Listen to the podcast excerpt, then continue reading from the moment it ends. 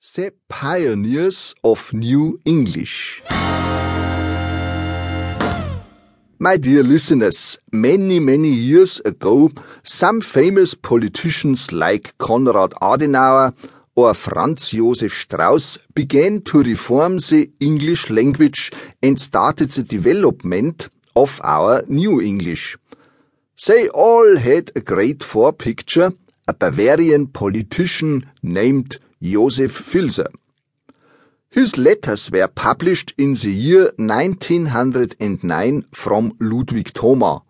Filser's good forstandly speak style was later oversetted in English and so began the victory train of our New English.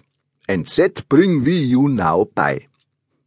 But before, let's hear some of the early beginnings of Konrad Adenauer and Franz Josef Strauss.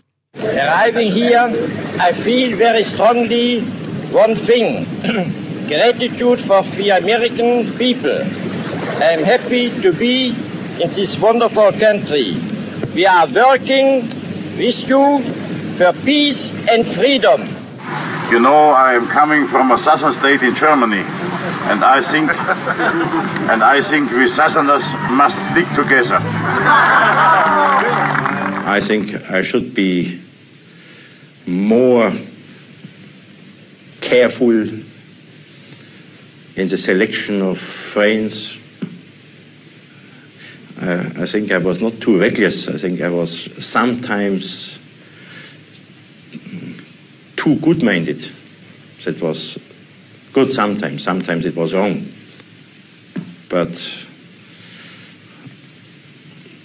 reading newspapers, I know all mistakes I have made, and listening to my funeral speech, I shall learn how good I was. And Strauss was a very good speaker of the new style, but not so good as Hitler's Admiral Karl Dönitz. I was uh, captain of a submarine in the Mediterranean near Malta. In a dark night, I met a British convoy with cruisers and destroyers. Ladies and gentlemen, Adenauer, Strauss, and Dönitz were some of the great pioneers who put the ground stone for our new English. All beginning is heavy, but now their hard work carries fruits.